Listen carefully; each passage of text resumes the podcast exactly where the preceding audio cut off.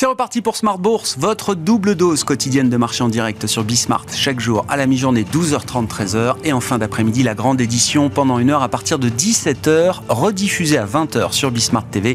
Émission que vous retrouvez chaque jour en replay sur bismart.fr et en podcast dans l'ensemble, sur l'ensemble de vos plateformes. Au sommaire de cette édition, ce soir, le bilan d'une semaine qui aura été une semaine de turbulence marquée sur euh, l'ensemble des marchés euh, financiers, à commencer par les marchés obligataires avec une volatilité obligataire qui a atteint de nouveaux sommets dans le sillage des euh, développements euh, financiers et bancaires aux États-Unis et en Europe. On a vu un effondrement littéralement de la courbe des taux.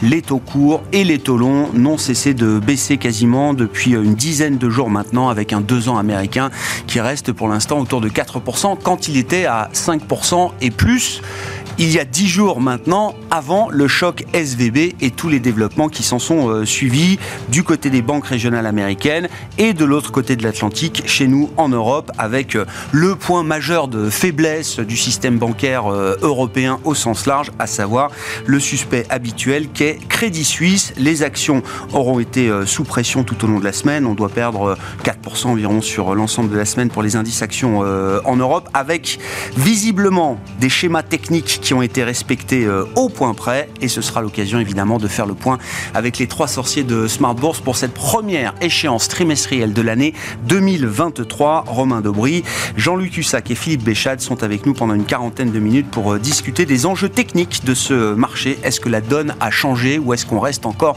dans un scénario qu'on connaissait il y a une dizaine de jours maintenant? Les réponses de nos sorciers dans quelques instants. Et puis, euh, comme une fois par mois, le vendredi à 17h 45 notre rendez-vous pédagogique avec les équipes du Café de la Bourse. C'est Louis Yang, cofondateur du Café de la Bourse, qui sera avec nous euh, ce soir dans le dernier quart d'heure pour euh, nous donner quelques éléments afin de bâtir au mieux votre plan d'investissement.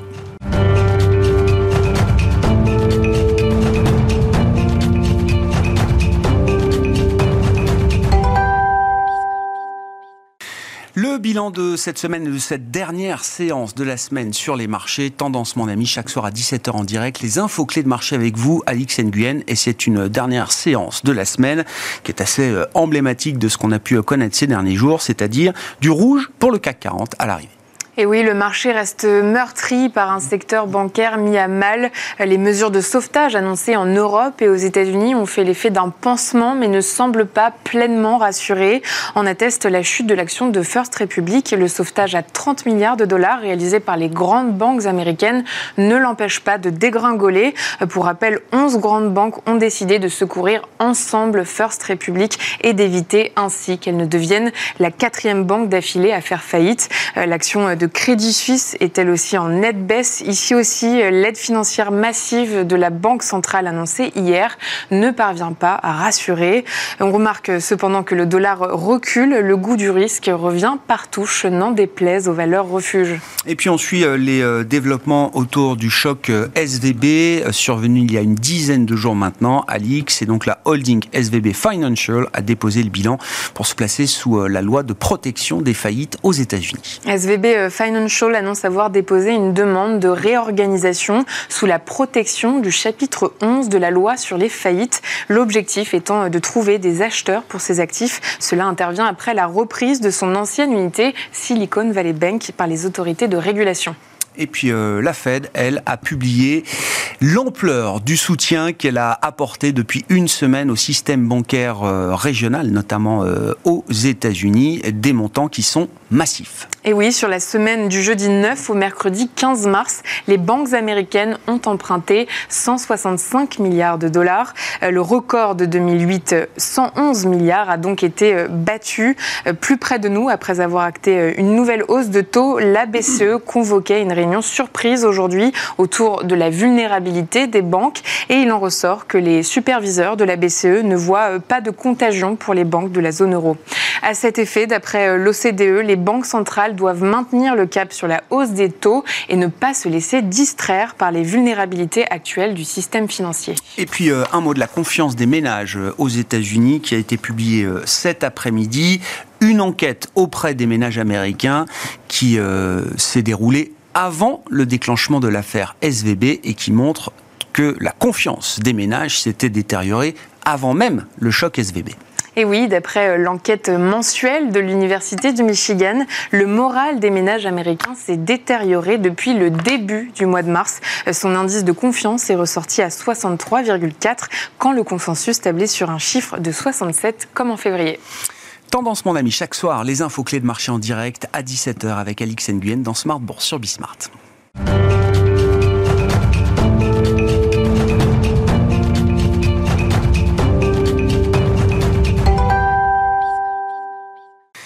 Les trois sorciers de Smart sont de sortie pour cette première échéance trimestrielle de l'année 2023 dans un contexte de marché euh, qui a évolué depuis euh, une dizaine de jours euh, maintenant. Euh, Philippe Béchal est avec nous comme chaque fois, le président des Éconoclastes et rédacteur en chef de la Bourse au quotidien. Bonsoir Philippe. Bonsoir. Jean-Luc Hussac avec nous également, Perceval Finance Conseil. Bonsoir Jean-Louis. Bonsoir.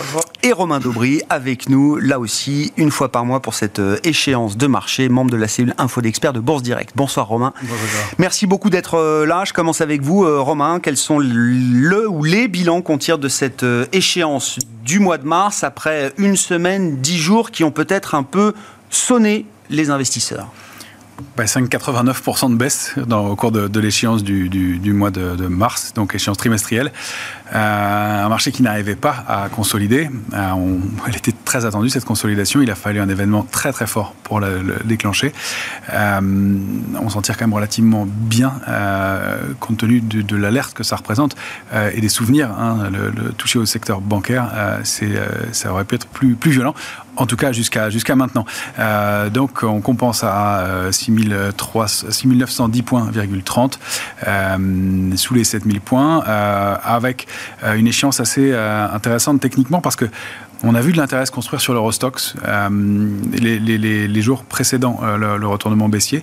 Euh, on a vu donc une position ouverte qui ne s'était pas étoffée euh, depuis le début de l'année, euh, ni au cours de l'échéance de janvier, ni au cours de l'échéance de février. on avait expliqué ça par le rachat de short qui contrebalançait la, la, la, position acheteuse qui peut-être se construisait, mais il n'y avait pas de, pas de hausse de l'intérêt depuis le mois de décembre. Et là, ça s'est construit plutôt dans les séquences de hausse. Donc il doit y avoir des acheteurs qui sont peut-être pas très confortables. Et c'est c'était un peu ce qu'on expliquait aussi, les conséquences du fameux pay in trade. C'est-à-dire que depuis euh, mi-janvier, les indices sont remontés sur une impulsion haussière qui devait être un peu douloureuse. C'est-à-dire qu'on euh, sait que pas mal ont des obligations sur le marché de rentrer. Euh, ils ont des allocations, ils sont obligés de les affecter. Et c'est assez inconfortable quand on arrive, alors que l'indice CAC 40 a progressé de 20%, 25%, de devoir rentrer dans le marché. Et on voit la conséquence quand les nouvelles sont mauvaises. donc des baisses avec des volumes conséquents euh, mais on a euh, toujours, et on avait déjà de la couverture dans les portefeuilles, puisqu'effectivement, après des mouvements de hausse qui s'étaient formés sur du scepticisme euh, et qui avaient laissé au, au, départ beaucoup de pessimisme en septembre-octobre, et puis ensuite du scepticisme, les portefeuilles restaient couverts. Ils l'étaient toujours, et ils le sont toujours sur les indices américains, assez nettement. Sur l'échéance à venir du, mois d'avril, sur le, le, CAC 40, même, même constat, il y a peu de positions ouvertes, mais il n'y a quasiment pas d'options d'achat. Il y a quasiment que des options de vente. Euh, et ça doit être une proportion de trois quarts euh, si on regarde la globalité. Si on regarde autour de la monnaie, c'est euh, deux et demi pour, pour, pour une. c'est vraiment beaucoup de retrait de la part des, opérateurs. Ah Alors, sur les indices américains, du côté des futurs, un peu de pression baissière dans un mouvement spéculatif baissier, mais elle a déjà diminué avant-hier et ça a permis le rebond qu'on a constaté hier il se passe des choses euh, sur les indices américains, le Nasdaq notamment, alors à confirmer en fin de semaine, mais euh, des divergences haussières importantes sur les graphiques, et puis euh, peut-être un avalement haussier sur le, Nasdaq hebdomadaire à confirmer. Ce qui est intéressant, c'est que ça reste très technique dans l'immédiat. On l'avait évoqué même, dans le même rendez-vous il y a un mois il n'y avait pas d'option de vente ouverte au-delà de 7400 points sur l'indice CAC 40, comme si les, les, les opérateurs, on l'avait dit à l'époque, n'envisageaient pas le débordement de ce niveau-là. Mm. Euh, ça s'est euh, constaté.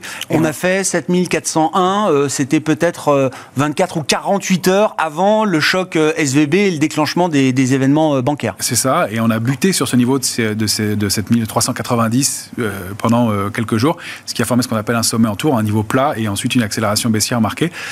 donc graphiquement, graphiquement bien, bien illustrant bien le, le, risque et, le, et, le, retournement. Donc il s'est passé quelque chose, il y a un vrai coup d'arrêt.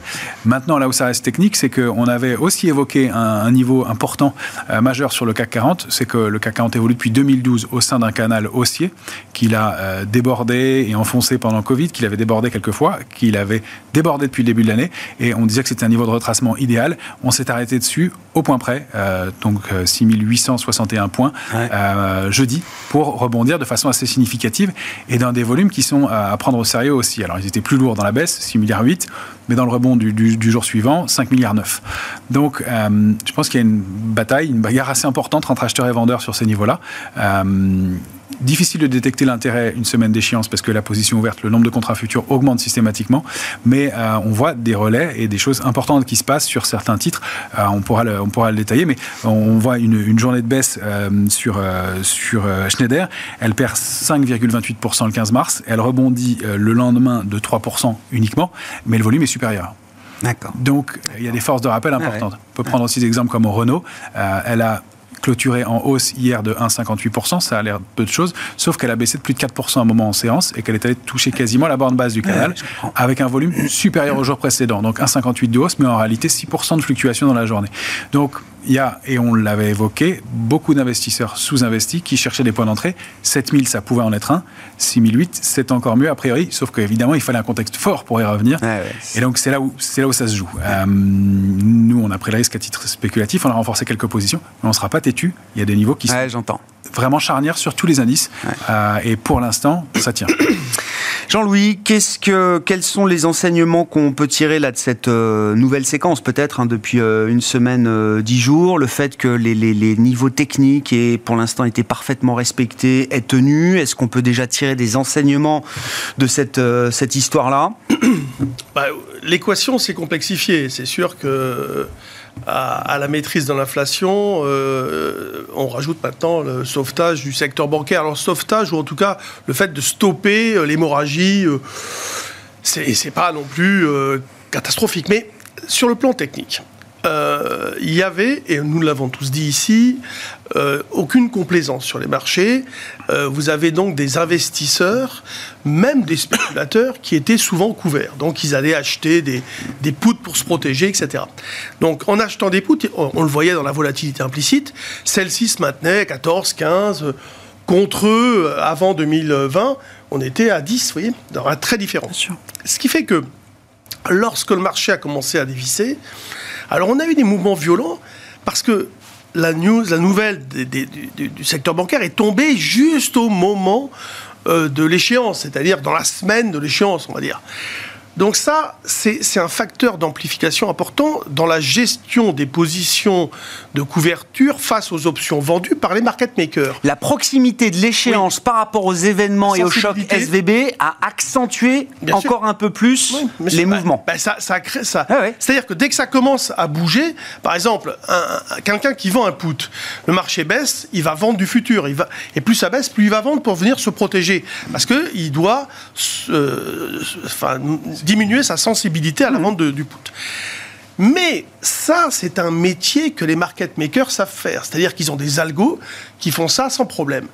Alors que quand c'était des investisseurs qui avaient vendu les puts, là, ces investisseurs, et comme en 2020, ils étaient, eux, totalement dans l'incapacité de réagir vite, alors que, encore une fois, les market makers, ce qui, eux, c'est les algos, il n'y a pas d'état C'est automatisé, oui. C'est automatisé. Évidemment, il y a toujours un humain qui, contrôle, mais c'est sans état d'âme quand c'est un gérant, quand c'est un investisseur, quand c'est un humain, mm. un, spéculateur, c'est pas la même chose. Et donc, il va retarder sa couverture, etc. Donc, vous avez vu une hyper grande rapidité à la couverture des positions euh, on va dire, du delta des positions. Euh, et ça donne une configuration de marché qui est très différente. Ça donne une configuration de marché avec une volatilité très importante parce que dès que ça remonte, eux, ils viennent payer. Donc on a eu parfois dans une même séance quatre séances pour le prix d'une. Et là, hier, vous avez vu la hausse incroyable. On est parti d'un point bas, on est allé à un point haut. 7110, 15 ce matin on, va en dessous de 6009 tout à l'heure. Enfin, c'est un délire. Euh, on a perdu 3%.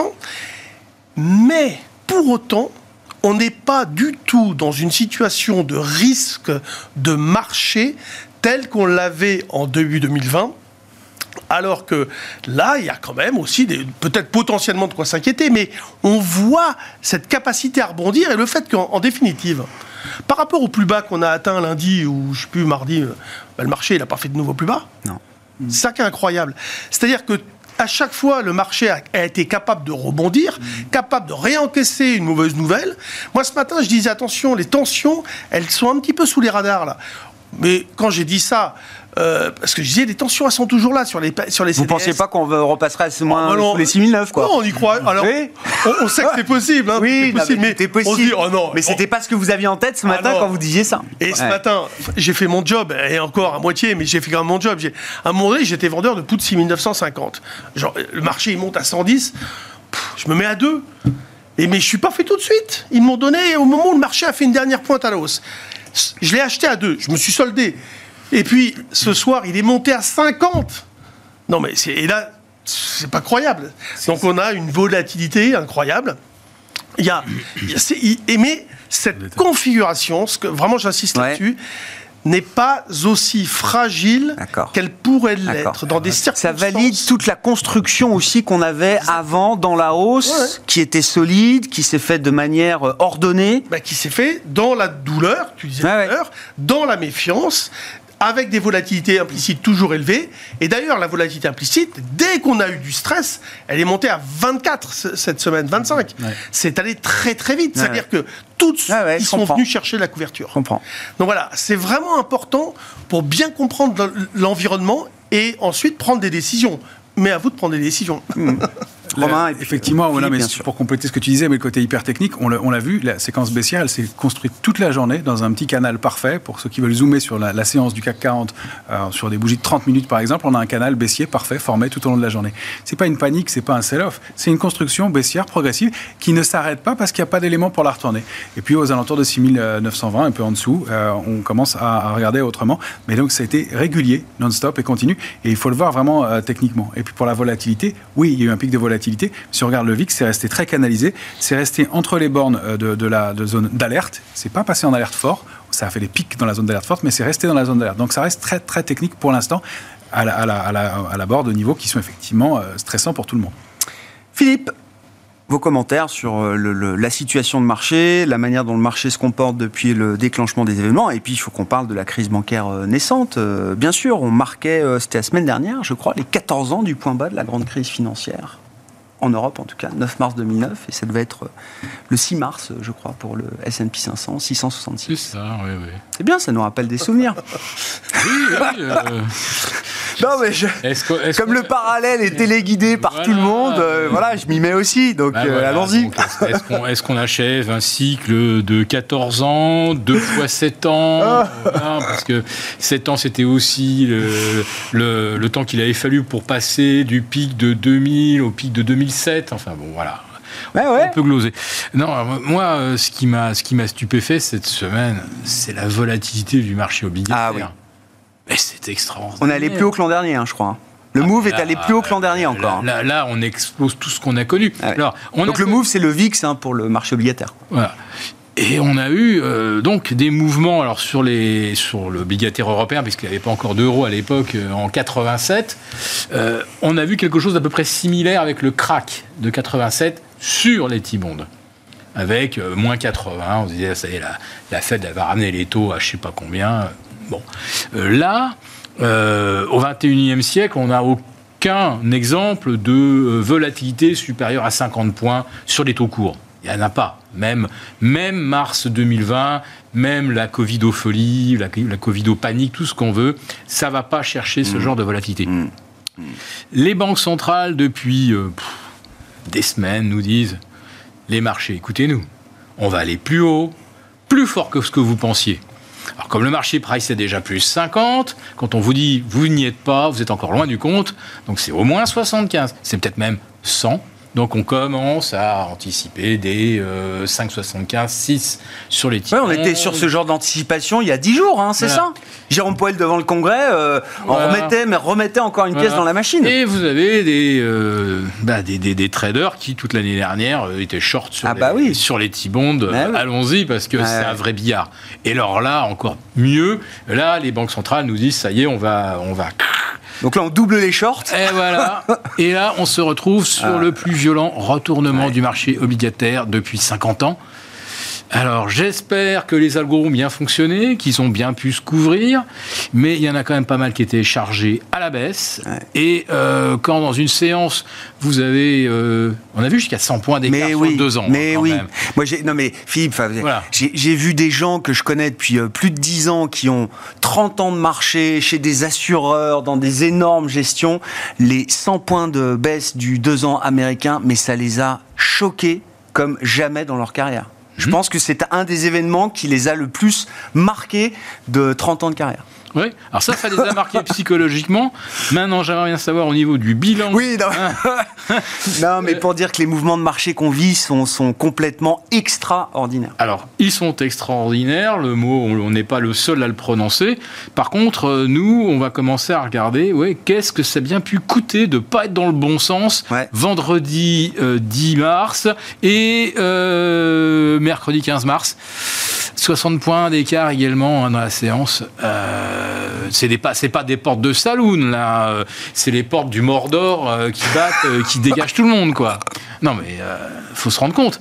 Donc je, me dis, est-ce que euh, en plus euh, des cadavres qui dorment dans des placards peut-être helvétiques, euh, est-ce que là on vient pas de se remettre encore un truc, euh, on va le découvrir peut-être euh, là euh, fin deuxième trimestre quand on commence à faire les comptes. Euh, moi je dis, euh, des mouvements comme ça, ça, ça ne peut pas avoir laissé tous les opérateurs Sans doute. indemnes. Sans doute. Voilà. Après, l'année 2022, j'imagine, a quand même obligé un certain nombre d'acteurs à être euh, extrêmement disciplinés, Ah. extrêmement rigoureux sur la gestion de leur portefeuille obligataire dans un sens ou dans l'autre. Enfin, il y a Alors, déjà quand même l'expérience de ouais, 2022 voilà, mais qui, j'espère, a, apporté quand même... euh, ah bah SVB, c'est le contre-exemple. C'est le E- contre-exemple. Eurovita. Eurovita, compagnie d'assurance italienne qui le 25 février dernier euh, suspend les retraits parce que euh, bah, leur, euh, leur stock euh, de d'instruments obligataires, un bon du trésor en marque du market, ils ont perdu aussi très très, Oui, très, oui, très lourd. problème de déconnexion Voilà. passif-actif, oui, oui. Eh bien, euh, combien de compagnies d'assurance également euh, voient leur stock complètement dévalué Euh, Le bank run, il peut surgir n'importe où, n'importe quand. Et là, en plus de ça, les gens qui en seront victimes, ils n'ont pas fait de bêtises. C'est pas SVB, on lui reproche pas euh, d'avoir financé Green Seal. hein, bon, voilà. C'est-à-dire qu'ils ont quand même fait une grosse bêtise en oubliant un des métiers de base de la banque, hein, qui est de couvrir quand même son, son risque de taux, son oui, risque en- de duration, etc. par- à- à- Mais ils sont embaucher pas, ils sont pas allés dans les subprimes. C'est, je suis bien d'accord Voilà. avec vous. Non, mais hein. ils auraient dû même, en- ils auraient peut-être même dû, aux folies, embaucher un, un- un spécialiste euh, du calcul du risque. Non, mais voilà. Oui, enfin, oui. Mais quand on a des bons pas un métier, quand pas- on a des bons du compliqué, hein, on mais craint bon. rien. Eh ben, figurez-vous. Si tant est que la, la, la position soit couverte, encore une fois, dans un, dans un bilan, c'est quand même un risque à Ah, couvrir. mais- C'est un risque qui est entièrement couvert chez Crédit Suisse, Mais par exemple. c'est plus la peine. C'est plus la peine. La Fed l'a dit. Un bon du trésor, ça a été émis à 100, ça vaut 100. Si ça avait été le cas. SVT euh, n'allait pas SVB. au tapis. Oui. SVB euh, n'allait pas au tapis, euh, ni Signature. Enfin, euh, d'un seul coup, là, on change encore les règles du jeu. C'est extraordinaire. Alors, 300 milliards d'argent qui euh, déboulent au travers d'opérations et de tuyaux euh, d'alimentation des marchés, enfin des, de l'interbancaire. Dans ces etc. 300 milliards, il y a le schéma de protection des dépôts, Ouais. la, les- les- les- la partie protection des dépôts, qui est quand même euh, importante dans l'intervention de la Fed, et des facilités de liquidité de court terme, 90 jours pour la plupart, Ouais. qui sont offertes aux banques régionales qui déposent effectivement en collatéral les actifs qu'elles peuvent avoir. Ouais, enfin bon. Non, non, mais je suis d'accord. Si- 630 milliards de quantitative tightening en 10 mois. D'accord. 300 milliards d'argent qui euh, bah, re- revient à, on va dire que les, les- les- les banques peuvent quand même euh, hein, aller se servir. Euh, bon, donc euh, c'est un, un- un switch majeur, mais surtout, surtout c'est extraordinaire. La Fed dit ah ben voilà, les bons du Trésor, il n'y a plus de valorisation en mark to market. Ça vaut 100. Voilà, point barre. Euh, toutes les banques qui ont. On les prend au pas. Euh, tout, tout, tout des, toutes Oui, les banques oui, qui ont- oui, oui. Mais à ce moment-là, mais ça, mais, ça, mais ça accroche une cible euh, dans le dos, voire même euh, entre les deux yeux de tous les émetteurs corporate. Parce qu'on va continuer de les valoriser en mark-to-market. Qui va vouloir aller prendre le risque euh, sur une émission corporate? Si c'est pour avoir 30-40 points de prime en plus, et sachant que c'est pas garanti par la Fed. Non, je sais pas, je dis ça, je dis rien. Bon, et donc, crise bancaire ou pas alors? Hein? Crise bancaire ou pas alors? Mais euh, on vient de changer les règles du jeu là en une semaine. On vient de changer, on vient de tout changer. Il y a, il y a plus de quantitative tightening, euh, euh, il y a plus de market to market sur les T-bonds américains. Et what else? Non, mais c'est et puis on ne combat plus l'inflation. Enfin, c'est euh, Ce ne sont pas des grosses banques. non mais plus. là, là, je pense qu'on on, on- on prend tellement de trucs là dans, il y a tellement d'épithètes etc. En même que- temps, la vitesse de réaction, on, on le sait quand même depuis, euh, depuis Lehman. Je veux dire, euh, on le racontait encore euh, à la, à la mi-journée. En 2008, euh, euh, Mervyn King, qui était patron de la Banque d'Angleterre, avec des banquiers euh, britanniques, en, en plein déclenchement de la, de la crise euh, Lehman ou euh, post-Lehman, quand les banquiers lui disaient, attendez, là, il faut quand même réfléchir à intervenir, il faut quelque chose. La liquidité, c'est votre job. Ah, mais vous n'y pensez pas. L'aléa morale. Et ce que dit Larry Summers, euh, voilà, c'est pas le moment de faire des grandes conférences sur l'aléa morale. Il faut pas perdre de temps Non, dans on ce est à moment-là. bord l'incendie. Eh ben oui, je, je mais veux là- dire, là- alors bah oui, mais euh, le- Là, la lance à incendie, ça fait Ce qu'on voit cette euh, semaine, là, je dis, ça plonge euh, beaucoup de, de gérants et beaucoup de stratèges dans ce qu'on appelle la sidération. ouais. Parce que euh, d'un seul coup, Ouais. la, la- Ah, mais il y a des la- questions non, qui mais vont revenir. La, Non, lutte mais- contre l'inflation, elle abandonne. Qu'est-ce qui se passe? Il n'y a, plus de pricing pour les T-bonds américains. Enfin, c'est Bah, je sais pas, la lutte contre l'inflation, la BCE a fait 50 BP hier, euh, c'est pas dit qu'elle continue pas de le faire euh, au mois Bah, de là, mai, et la semaine prochaine, la Fed fera peut-être Alors- 25 alors là, comme, euh, il- comme il- elle voulait il- le faire il au départ. encore- hein. Il y aura encore des gens pris- à contre-pied parce que le, compte- le consensus sur une Non. baisse des taux Non. dès l'été, il est, il est Bah, majoritaire déjà. Mais on verra. Pour Ouais. l'instant, ils ont fait 50 BP la semaine dernière, et peut-être que la Fed fera 25 euh, la semaine prochaine. encore. Oui, je pense aussi. Oui, Oui, on est d'accord. Mais ce sera les derniers. C'est ce qui est attendu d'ailleurs. on verra. Ça sera les derniers. On verra. Non, si la crise bancaire est peut-être euh, reste anecdotique dans quelques semaines, euh, peut-être qu'on reprend la course des choses. Hier, hein. quand le marché s'est envolé, les bancaires, elles n'ont pas fait grand-chose. Hein. Non, ouais. En clôture, BNP Et prend aujourd'hui, hein, ça 1,2 reste, euh, et la Soggen perdait encore 4%. Ouais. Bon, maintenant, ce ne sont pas des grandes banques, celles qui sont donc qui sont qui sautent là, et elles ne sont pas régulées de la même manière. Elles, donc bon, voilà, il faut quand même relativiser. Euh, est-ce Non, mais on a tous le même référentiel en tête. hein. Bah, justement, je pense qu'il faut Oui, mais- trop l'avoir. D'accord, ok. C'est, on est dans, on est aussi dans un autre monde. On a appris à gérer ce genre de choses. euh, et c'est, c'est- c'est- c'est la perception euh, qu'ont les traders. euh, c'est surtout évidemment beaucoup d'émotions, mais non, je pense que on, on a peu de chances de d'aller vers une crise euh, majeure. Enfin, a priori. euh, Du coup, faut je acheter des pas- bancaires ou pas alors? Ah ben, euh, moi, oui, je suis prêt à acheter un Ah. peu de BNP, ouais, ouais. Alors vrai que j'étais Faites-le, vraiment. là, on va voir. Non, mais j'en ai, acheté hier. Alors, pas Non, forcément vrai, bien, ouais. mais j'en ai acheté un tout petit peu à 51,33. D'accord. J'ai eu du bol, on a côté 31 au plus bas.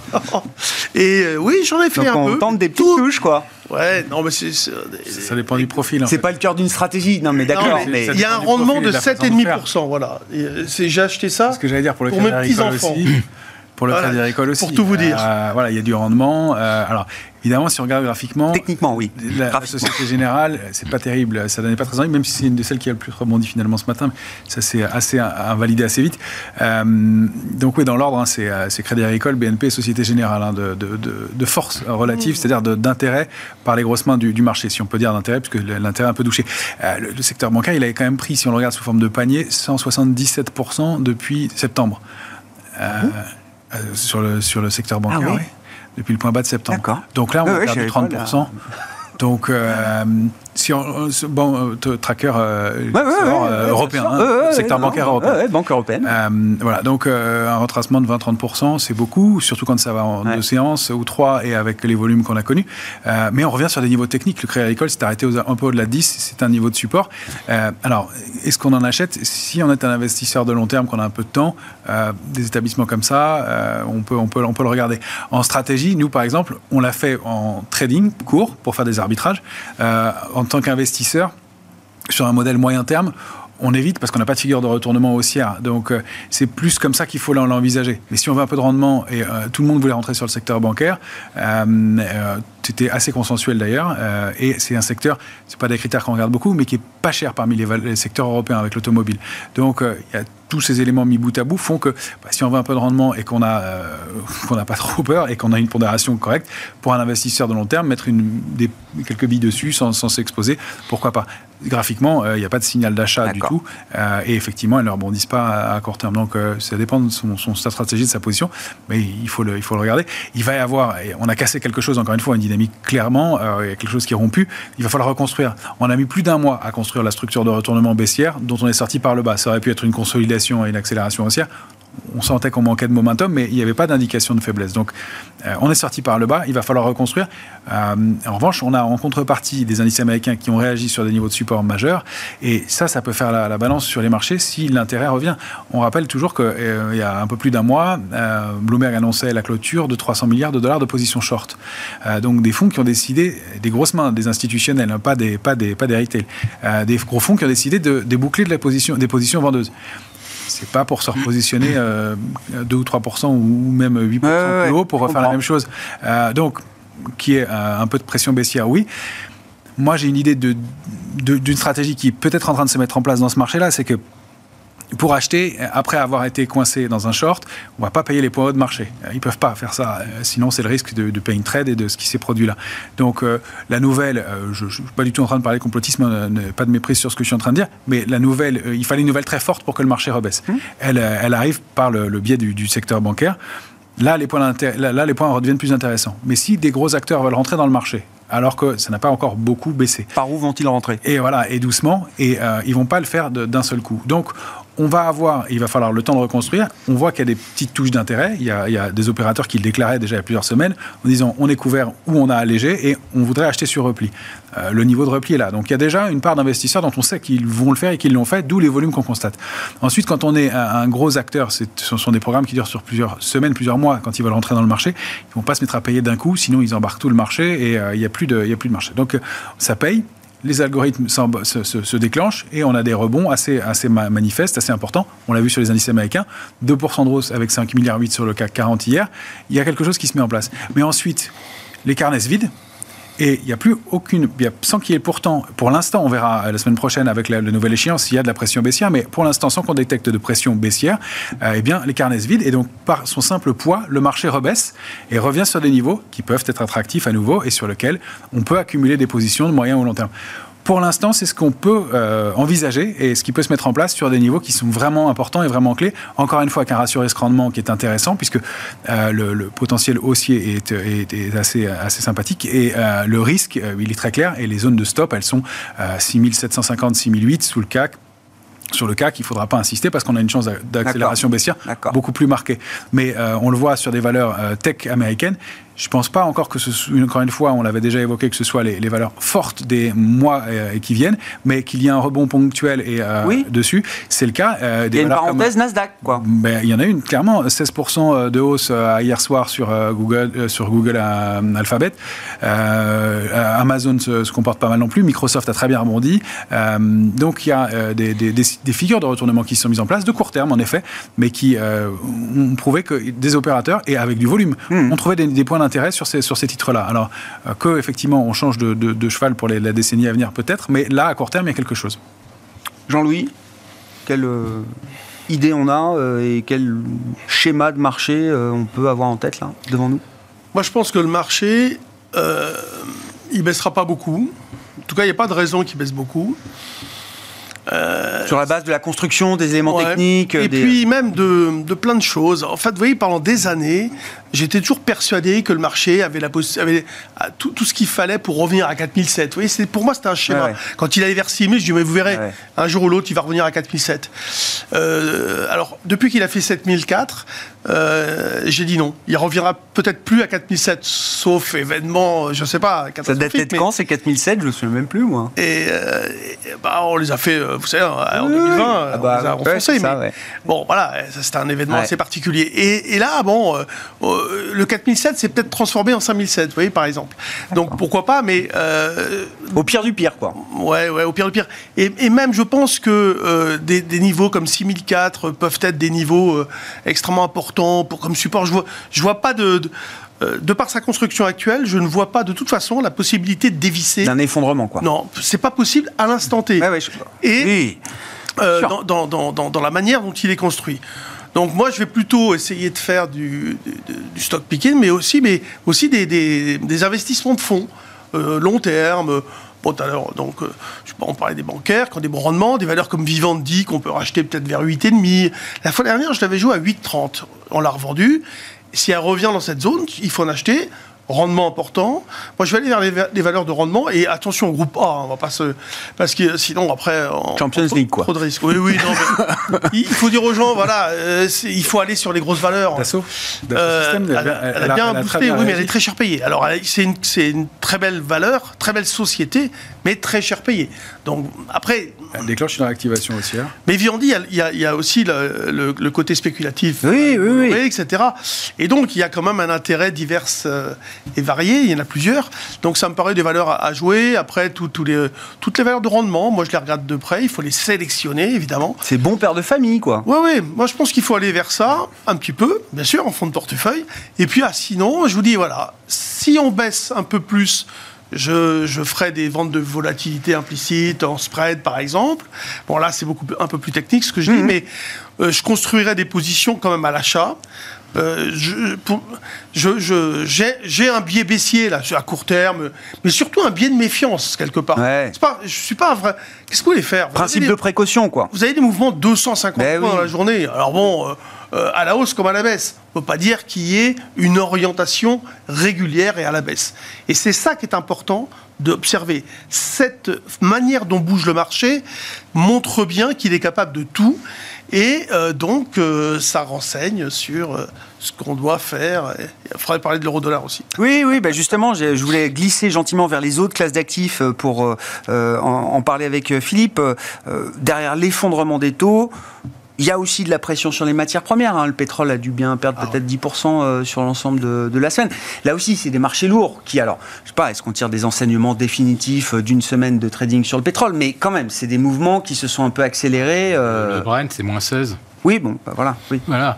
One shot, hein. Zoom. Ah ouais. Euh, Oui, bah, tout s'ajuste euh, en même temps. Qu'est-ce que ça veut dire? Euh, je vous assure que l'offre de pétrole, elle n'a pas augmenté. D'un seul coup, l'Arabie n'est pas venue dire j'ouvre le robinet, ou je ne sais pas qui, on, on vient de découvrir une poche de pétrole à 2,50 m de profondeur. euh, ça va coûter rien à, la- à la sortir. Ça Et- veut dire inquiétude sur la croissance, sur la Oui. demande, quoi. Tout simplement. Bon, voilà. Donc ça, c'est clair. Or, ça, les inquiétudes sur la croissance, même à 7000, je veux dire que le CAC ne price rien euh, d'un scénario un peu adverse en termes de- d'orientation conjoncturelle. Enfin, on, on est toujours sur des valorisations comme si on était à 2-3% de croissance l'an. Enfin, ça n'a pas de sens.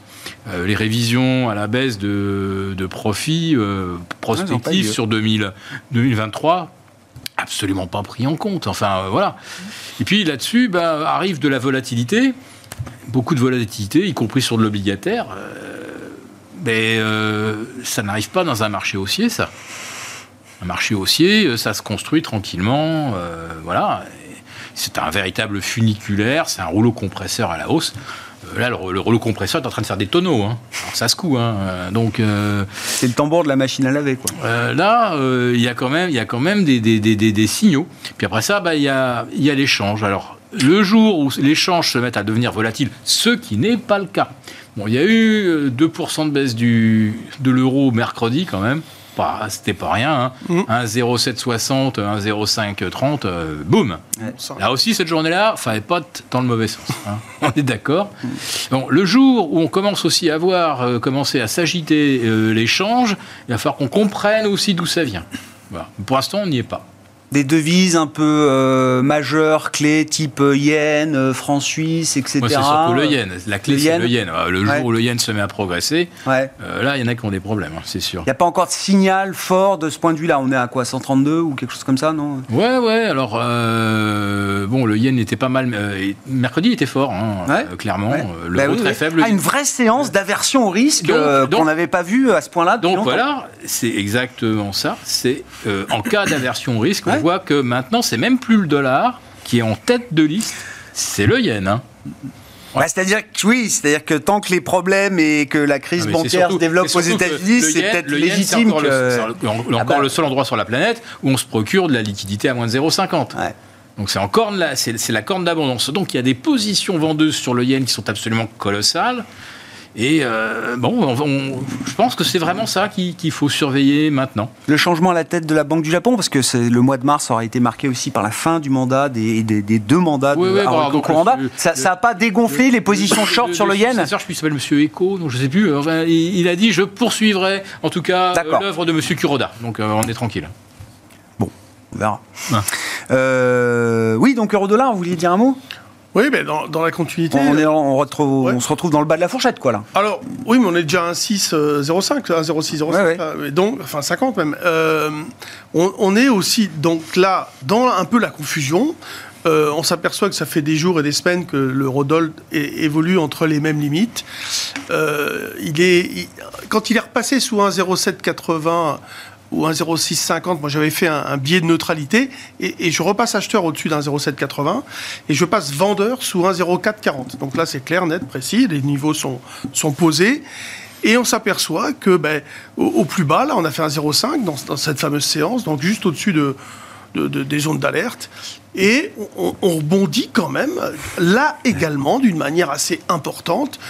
Et la volatilité implicite qui était à, à une époque à, à 5,5, 6, là, 5 même sur l'eurodoll, euh, je sais pas, j'ai pas regardé ces derniers jours, mais elle a dû remonter à 9,10, mais j'imagine.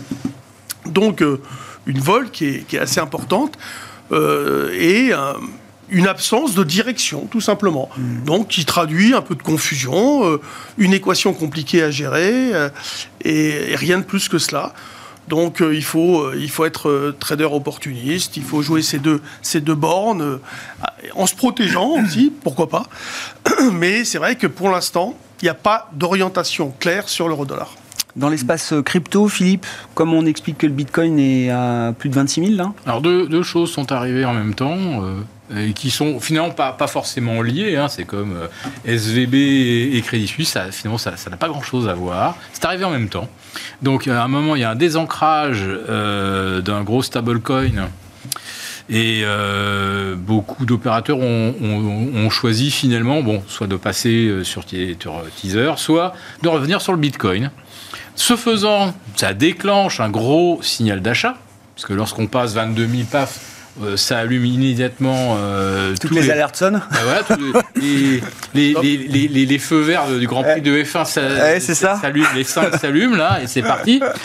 Et derrière ça, ah, les taux qui se mettent à baisser d'un seul coup de 100 points.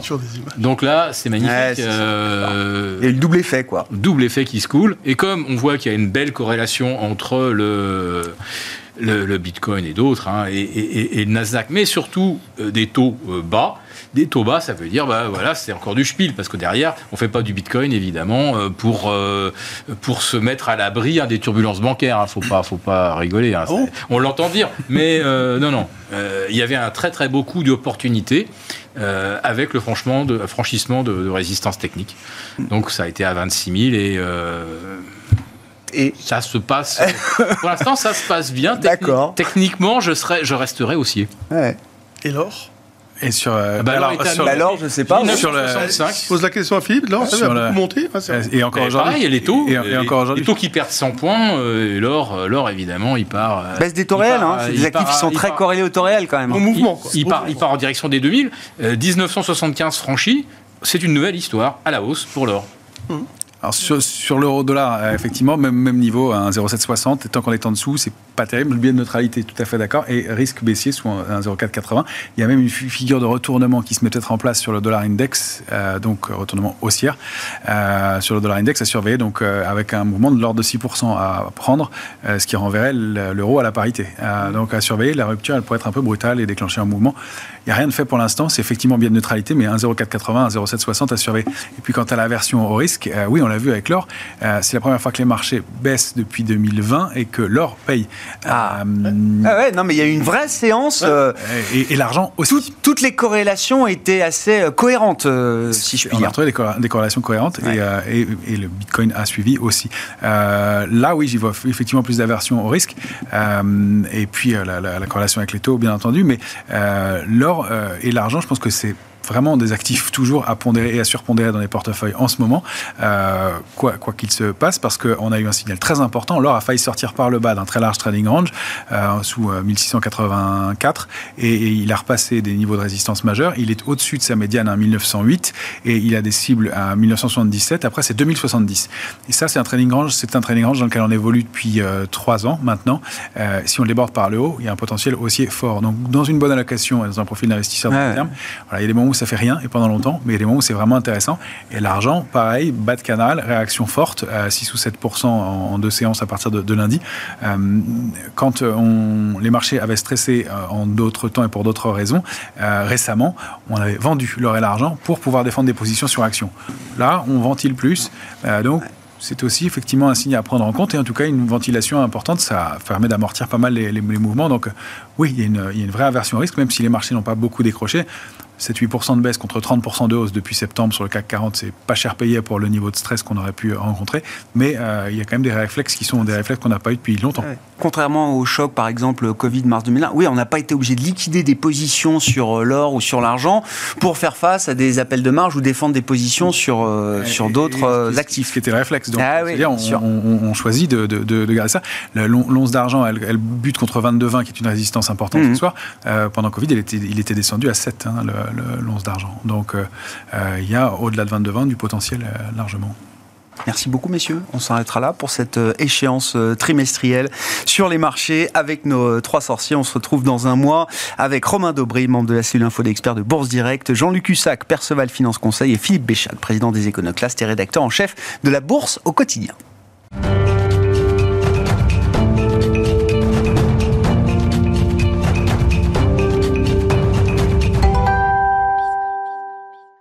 Le dernier quart d'heure de Smart Bourse, une fois par mois, le vendredi, le jour de l'échéance sur les marchés. C'est aussi notre rendez-vous pédagogique avec les équipes du Café de la Bourse. Louis Yang est avec nous ce mois-ci en plateau, cofondateur du Café de la Bourse. Bonsoir Louis. Bonsoir. Merci beaucoup d'être euh, avec nous. C'est sans doute un, un moment parfait pour euh, évoquer le plan d'investissement, comment bâtir son plan d'investissement? Vous allez nous donner les, les clés qui nous permettront de mettre en place, euh, chacun d'entre nous, un plan d'investissement. Qu'est-ce que c'est qu'un plan d'investissement, euh, Louis? Alors, un plan d'investissement, il s'agit de programmer un investissement en définissant un montant, une date, une, euh, une fréquence et aussi euh, les sous-jacents sur lesquels on veut investir. Concrètement, on peut bâtir un plan d'investissement sur euh, des actions, un panier d'actions, un indice, même des crypto-monnaies, etc. En fait, c'est quelque chose qui était assez courant dans le cadre de l'assurance vie. On pouvait euh, créer en fait un, investissement programmé en fonds euros et unités de compte. Et avec le développement des néo-courtiers, désormais, c'est beaucoup plus courant aussi dans le cadre d'un compte titre, ce qui nous permet justement d'aller euh, d'aller se positionner sur euh, sur des actions euh, ou autres, ou même des actions fractionnées pour les investisseurs Eh, les moins capitalisés qui ont besoin de de se constituer des fragments pour avoir Bien une sûr. action, euh, une grosse action chère. Une action Hermès, euh, c'est- la valeur faciale d'une action Hermès, c'est parfois déjà le budget d'investissement d'un particulier, en tout cas sur un mois ou sur un trimestre. Et comme il Donc, faut diversifier. Et voilà. Ouais. Euh, donc c'est ce qu'on appelle effectivement, on retrouve beaucoup cette terminologie anglo-saxonne, le DCA, qui est le dollar, Dollar cost, cost averaging. averaging. Tout Voilà. Euh, pourquoi est-ce que c'est peut-être, et on sort de la discussion avec les, sorciers euh, techniciens de marché il y, a, il y a un instant pour se dire qu'on était peut-être dans un environnement de marché, alors sans doute beaucoup plus confus, avec des investisseurs qui allaient sans doute hésiter pendant encore un certain temps avant de prendre peut-être des, des positions ou des paris directionnels très forts. Est-ce que c'est un environnement qui est particulièrement intéressant pour justement mettre en place aujourd'hui un programme d'investissement? Ah, Tout à fait, parce qu'on nous demande souvent d'ailleurs à quel moment il faut investir en bourse. Encore plus aujourd'hui où il y a beaucoup d'incertitudes. Effectivement, pour essayer de timer le marché, c'est quand même très compliqué. Donc, euh, mettre en place un plan d'investissement avec euh, un horizon d'investissement long, c'est le moment idéal, parce que justement là, on va pouvoir lisser le risque, les risques macro, les, les risques micro aussi du secteur bancaire. Je ne vais pas revenir sur ces sujets-là, mais c'est vrai qu'on est vraiment dans, dans, un contexte de marché où c'est important d'avoir euh, euh, un recours à la volatilité pour pouvoir investir de manière plus sereinement via un plan d'investissement. L'idée, c'est que c'est qu'en fait, on arrête d'y penser. C'est ça, euh, Louis? Alors, c'est ça le, la, la, la, secret sauce du plan d'investissement en programmant justement son plan d'investissement C'est un petit peu ça, oui, tout à fait. En fait, dans l'idée, c'est de se créer une routine. C'est comme lorsqu'on veut faire du sport ou, ou d'autres bienfaits. Ben, en fait, l'épargne, l'investissement, c'est la même chose. Alors, c'est pas ne plus y penser, c'est qu'il faut que ça devienne mécanique. C'est ça et que ce soit plus à chaque fois une décision à prendre pour euh, se dire est-ce que je remets 100, 500, 1000 euros ou pas? Exactement. Euh, à quel moment est-ce que je remets? Est-ce que j'ai assez pour remettre aussi? C'est vraiment se créer une routine qui permet en fait à une date précise. Ça peut être par exemple en début de mois où justement on n'a pas encore consommé peut-être tout, notre salaire ou autre, d'avoir vraiment une rigueur qui fait qu'on a un investissement qui est régulé. Oui, tout à fait. Ouais. Qu'est-ce que ça apporte comme euh, bénéfice justement cette méthode, cette manière de faire? Parce qu'on pourrait se dire, bah tiens, euh, je peux programmer l'investissement, mais en fait, je vais chaque mois, je vais me dire que je vais investir.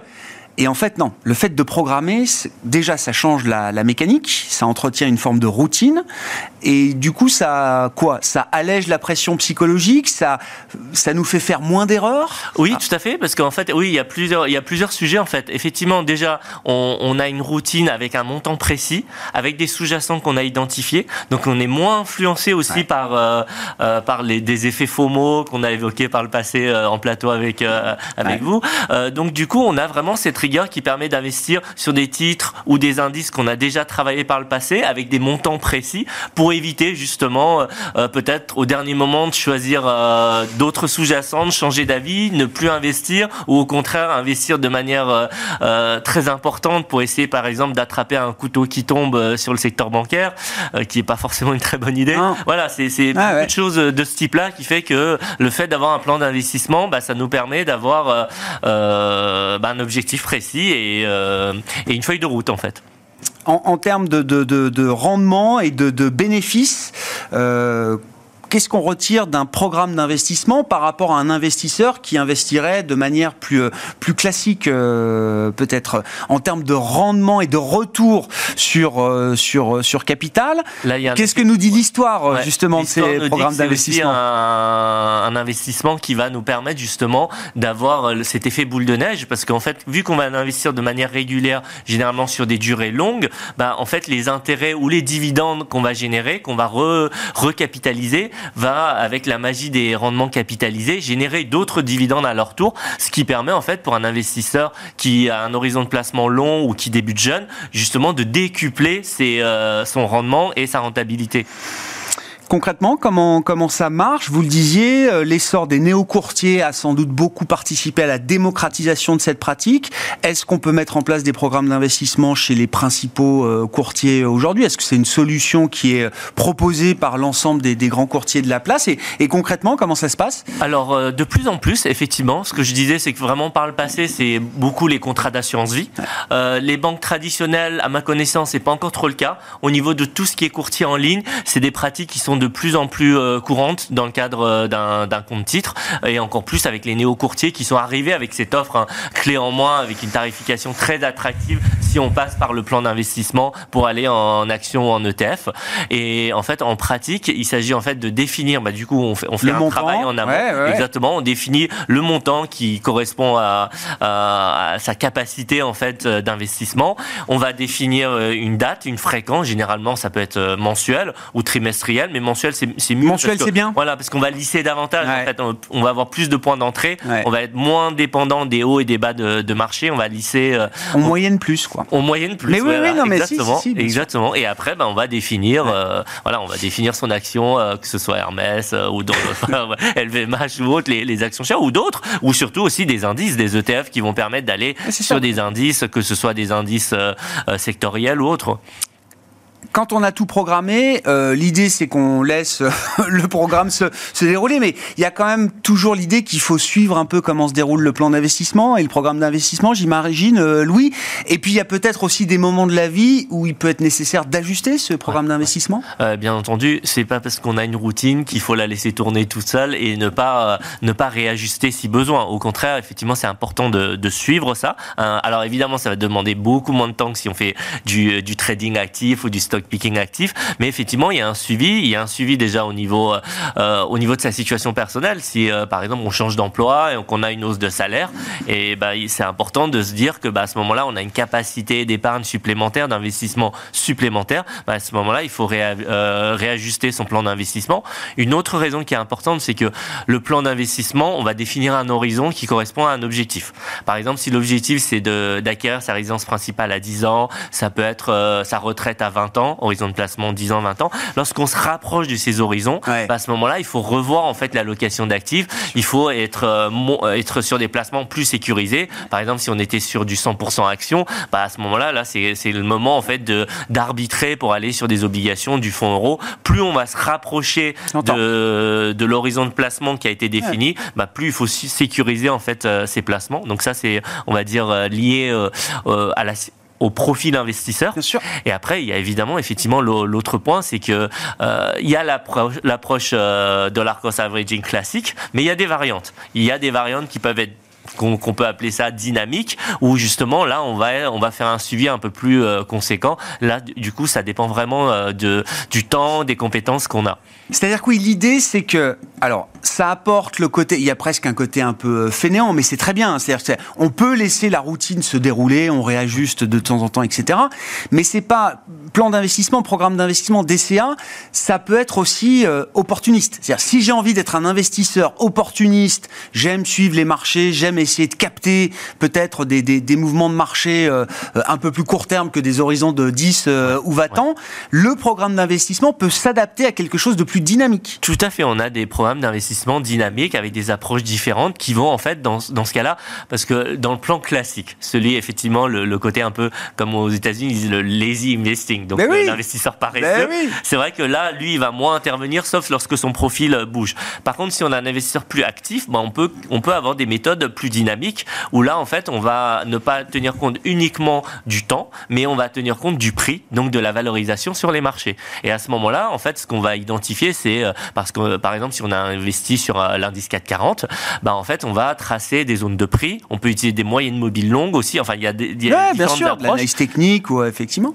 du coup, on va voir, en fait, on va avoir des zones de prix où les marchés sont très bien valorisés, plus ou moins, on va dire, moyennement valorisés ou peu valorisés et en fonction de la valorisation, bah, on va avoir des probabilités de risque. C'est-à-dire que dans un contexte actuel où les marchés sont quand même bien valorisés, le risque de, consolidation est, va être supérieur qu'un 440 euh, euh, faiblement valorisé. Et ben à ce moment-là, si on prend un exemple pratique, euh, imaginons on a 100 euros à investir en bourse tous les mois.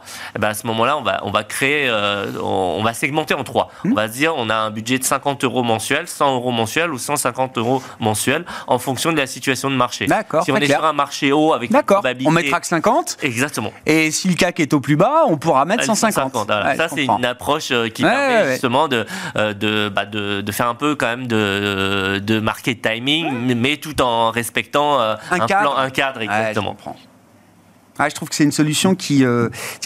ça marche, ça se développe oui, oui. Non, mais enfin, je veux dire, ça, ça, ça, ça, ça résonne euh, dans la, dans, dans l'esprit d'une nouvelle génération d'investisseurs cette manière de faire? Tout à fait, parce qu'en fait, c'est euh, la nouvelle génération est peut-être euh, encore assez, assez jeune, dont les compétences sont en train de se développer. Donc, du coup, lorsqu'on arrive sur, sur les placements, l'investissement, les marchés, il y a beaucoup de choses à apprendre. Et, donc, du coup, le, le fait de, de, commencer avec un cadre qui a été défini, ça permet un peu de se faire euh, bah, de, de, de, de s'entraîner, de mieux comprendre en fait l'investissement, quitte à, à côté avoir des, euh, une poche ou, un, ou même un autre portefeuille plus actif où là on va avoir des approches différentes en complément du, euh, du plan d'investissement Ouais. qui est presque un fonds de portefeuille en fait, qui va Oui. être le, on va dire Et le, peut associer à des objectifs patrimoniaux. Exactement.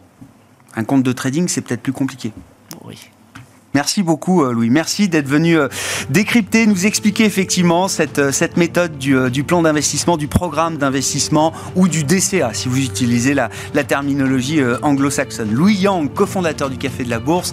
Les équipes du Café de la Bourse sont avec nous une fois par mois, le troisième vendredi du mois à 17h45 dans Smart Bourse pour ce rendez-vous pédagogique qui vient clôturer donc cette émission et cette semaine. On se retrouve lundi à 12h30 en direct sur Bismart.